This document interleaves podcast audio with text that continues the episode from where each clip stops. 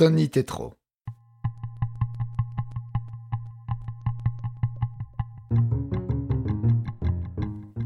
Interprétation Patrick Blandin. Réalisation Patrick Martinez-Bourna. Un programme Studio Minuit.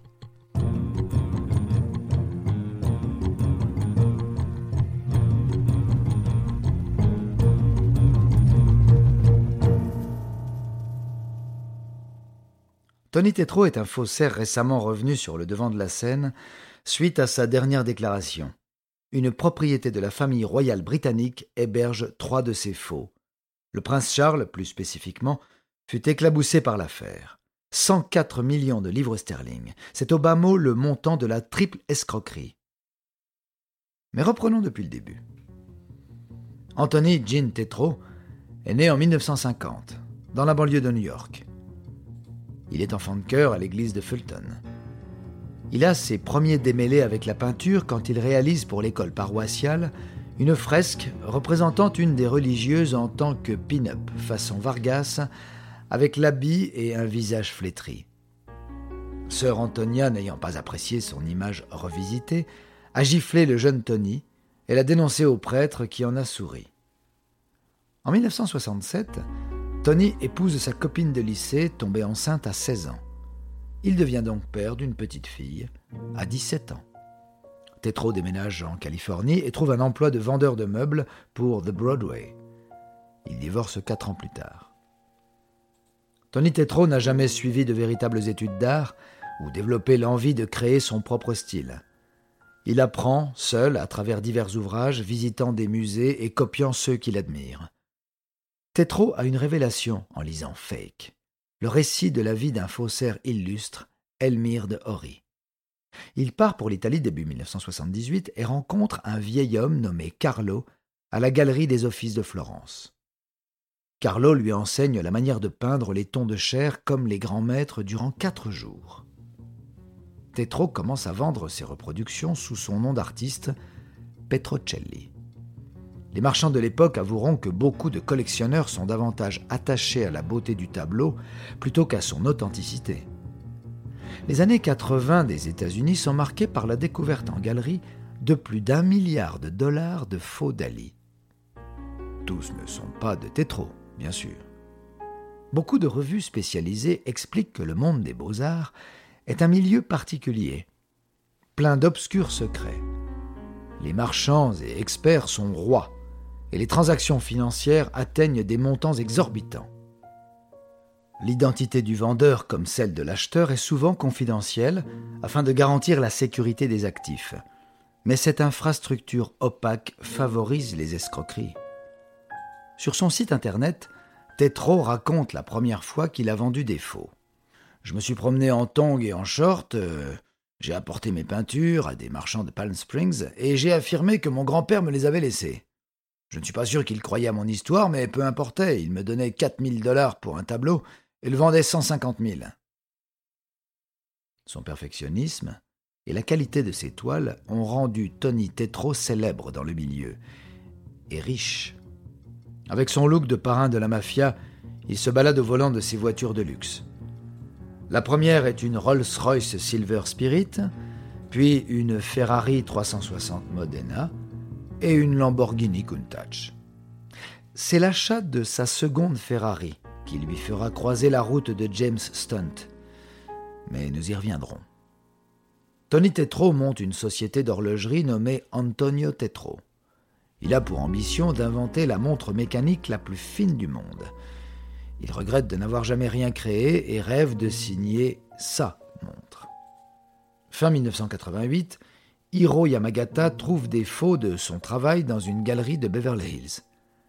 Marc-Henri Savicki, le gérant, est inculpé pour contrefaçon d'art et vol qualifié en mars 1989. Afin d'obtenir une réduction de peine, Savicki dénonce Tetro qui les lui a fournis et le piège avec un micro-espion pendant un rendez-vous organisé. Le bureau du procureur surnomme Tetro le plus grand faussaire des États-Unis. Lors de la perquisition en avril 1989, 250 faux sont retrouvés à son domicile. Tony Tetro comparait pour 44 contrefaçons d'œuvres d'art et complots, des Dali, Rockwell, Miro et Chagall, vendus dans une galerie de Los Angeles pour 100 000 dollars. Il reconnaît avoir peint l'étoile, mais refuse d'admettre avoir usurpé les signatures, et explique qu'il pensait qu'elles seraient présentées en tant que copie. Le procès dure plus de quatre ans. Les frais de justice le contraignent à liquider ses biens un à un et le laissent ruiner. À court de fonds avant la fin, Tetro demande et obtient un défenseur public. En 1993, il est condamné à six mois de prison avec une peine aménagée, lui permettant de travailler à l'extérieur. Il peint des prototypes d'affiches pour la sécurité routière américaine. Suivent 200 heures de travaux d'intérêt général pendant lesquels il est chargé de produire une fresque sur un bâtiment public. À sa sortie, en 1994, il est autorisé à poursuivre sa carrière artistique à condition, bien sûr, qu'il soit clairement établi que ses tableaux sont des reproductions. Il a cinq ans de probation. En attendant son procès, la BBC le présente en 1991 dans Fake of Fortune, un documentaire montrant les méthodes de création des contrefaçons basées sur la technique de Tétro.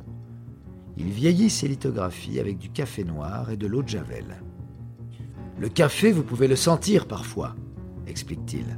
Si vous mettez votre langue dessus, vous pouvez même le goûter.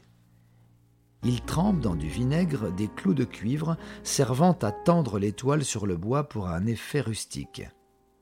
L'application minutieuse de la terre d'ombre, un pigment brun, dilué à de l'huile de lin, donne aux peintures l'aspect jauni d'un chef-d'œuvre antique.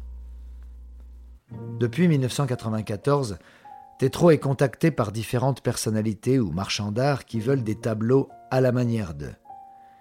Il les acquiert toujours, argue-t-il, en sachant que ce sont ses peintures. En 2015, il est mis en relation par son concessionnaire Ferrari avec James Stunt, également collectionneur de jouets pour garçons ultra riches. Stunt, à l'époque, est l'époux de Petra Eccleston, l'une des trois filles du milliardaire et argentier de Formule 1, Bernie Eccleston. James Stunt noue une sorte d'amitié avec Tétro et meuble ses nuits d'insomnie de discussions artistiques par téléphone. Il lui commande un matador Picasso pour l'exposer dans son salon. Tétro explique dans une interview accordée au Daily Mail que Stunt voulait que la toile ait l'air vraie. Tétro s'est donc installé à la petite table ronde de sa cuisine afin de capter la lumière de l'après-midi. Il n'utilise pas de chevalet. Il appuie l'étoile contre un vase des trois grâces qui tient ses pinceaux.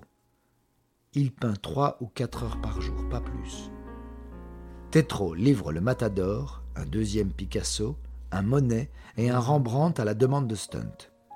Plutôt qu'en espèces, Stunt le paye avec un portrait authentique de Joshua Reynolds. Tony l'a vendu aux enchères pour 146 500 livres chez Christie's. James Stunt achète sept autres répliques à Tétro, dont un Degas, un Van Gogh, un Chagall et un second Rembrandt. Tétro lui a également fourni un faux portrait du jeune Caravage par Léonard de Vinci. Il admet en riant qu'il s'agit en fait de lui-même lorsqu'il était adolescent. En septembre 2017, Stunt invite Tétro à Londres dans sa maison de Belgravia. Le séjour n'est pas très concluant et à son retour à Los Angeles, la communication entre eux s'est refroidie. C'est à cette époque qu'il aurait appris l'existence du contrat de prêt entre Stunt et la Dumfries House pour les nymphéas de Monet, les baigneuses de Picasso et le Dali qu'il savait être de lui, mais pourtant assurés respectivement pour 50, 42 et 12 millions de livres. Craignant d'être impliqué en cas de découverte de la fraude, il décide en 2019 de révéler au monde ses liens avec Stunt. Le château de Cumnock Dumfries House, date du XVIIIe siècle. Il est situé dans l'Est Ayrshire. Il est racheté en 2007 par un consortium d'organismes de bienfaisance dirigé par le prince Charles. Les visites publiques de la Dumfries House sont possibles depuis 2008. La Princess Foundation en a pris la direction en 2018. James Stunt a confié 17 œuvres à la famille royale pour être exposées à la résidence durant 10 ans. L'héritier de la reine Élisabeth II n'a donc rien à se reprocher. Depuis, Michael Fawcett, ancien valet de chambre du prince de Galles, et directeur général de la Princess Foundation, a retiré et rendu tous les tableaux prêtés par Stunt. Aujourd'hui âgé de 71 ans, Tony Tetro gagne sa vie légalement en copiant des chefs-d'œuvre pour un usage privé par des clients fortunés dans leur maison et leur bureau. Il est un faussaire repenti qui continue de vendre des copies, mais s'assure que toutes les toiles qui sortent de son atelier portent bien au dos la mention reproduction. Notons tout de même qu'il s'est racheté une Ferrari.